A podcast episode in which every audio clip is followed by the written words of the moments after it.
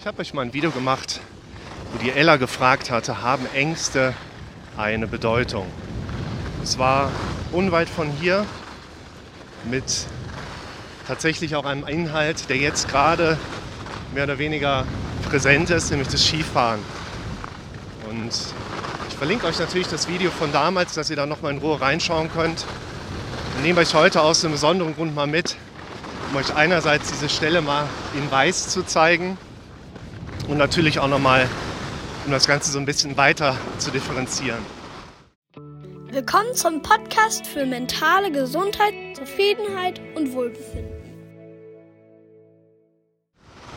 Ich würde heute auch stärker noch mit dem Modell bauen, unsere Ängste, Befürchtungen, die bauen einfach sehr oft auf Szenarien auf. Es ist einfach eine Grund, Aufgabe unseres Kopfes, immer wieder auch in szenarischen Mustern zu denken.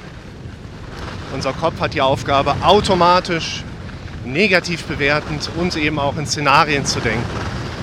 Was ganz spannend ist, es ist ja eine Verarbeitung, ich verlinke euch die Videos natürlich auch hier zum Thema Szenarien,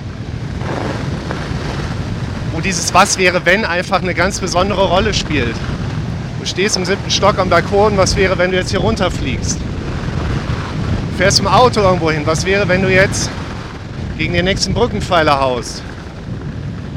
Oder in Gegenverkehr fährst? Was wäre, wenn ich mit den Kindern auf der Skipiste bin, es geht eine Lawine ab und ich kriege die nicht rechtzeitig raus? Diese Szenarientätigkeit ist ein absolutes Grundwerkzeug unseres Kopfes, und ist gut, das muss dahin.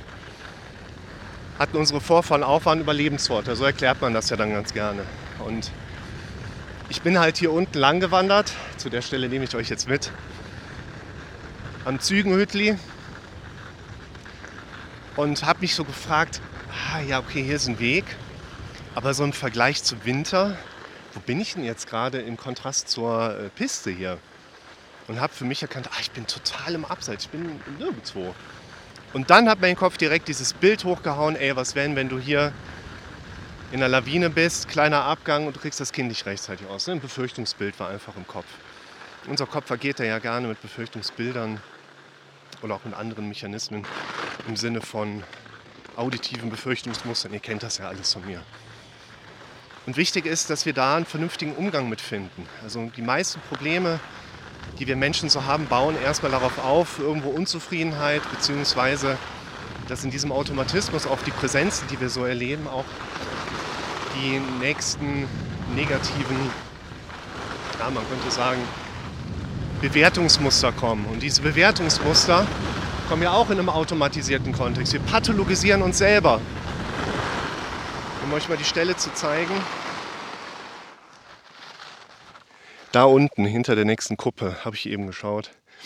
Da war ich im Sommer und habe genau diese Befürchtung erlebt. Und das hier, das wäre das Zügenhütli. Da oben kommt doch der kleine Zügenhütli-Lift. Der ist echt so Asbach uralt. Ne? Da sitzt er mehr oder weniger offen in so Zweiergondeln. Dann bleibt der Lift auch einfach mal zwischendrin stehen. so, keine Ahnung. Also, wichtig ist, Ängste haben in den meisten Fällen, wenn sie in diesem Sinne als diese Befürchtungsmuster hochkommen, nicht unbedingt eine wirkliche Bedeutung, die wir herausfinden könnten und hätten dann eine Erleichterung auf dieser Angst- oder Belastungsebene. In den meisten Fällen ist eine Befürchtung einfach nur oder so ein Szenario eine Verarbeitung dessen, was du eben erlebt hast, wo dein Kopf oder schon mal erlebt hast und dein Kopf das Ganze ingefährlich einfach nochmal durchspielst. Meine Umgangsform damit war, andere Bewertungen mit reinbringen im Sinne von, okay, äh, was kann ich denn machen, um das zu vermeiden. Ne? Also jeden Morgen Entscheidung treffen, Wetterbericht gucken, jeden Morgen einmal äh, Lawinenbericht prüfen, habe ich heute Morgen gemacht. Und das ging heute natürlich rudimentär. Der Himmel ist blau, wir haben keinen Wind, wir haben keine äh, Niederschlagsmengen. Wir haben, da unten ist übrigens Klosters, wer es wissen möchte, Klosters, da hinten fährt die Gottschner Bahn den Berg runter. Wunderschön heute wieder und die klappbare Lawinenschaufel mitzunehmen. Ne? Da unten, da bin ich dann mit der Drohne lang geflogen. Und äh, schaut euch auch das Video mal an, das verlinke ich euch auch gerne, Gehirnlogik versus Erwachsenenlogik, wo es darum geht, dass wir lernen dürfen, so ein bisschen anders mit unseren Befürchtungsmustern umzugehen.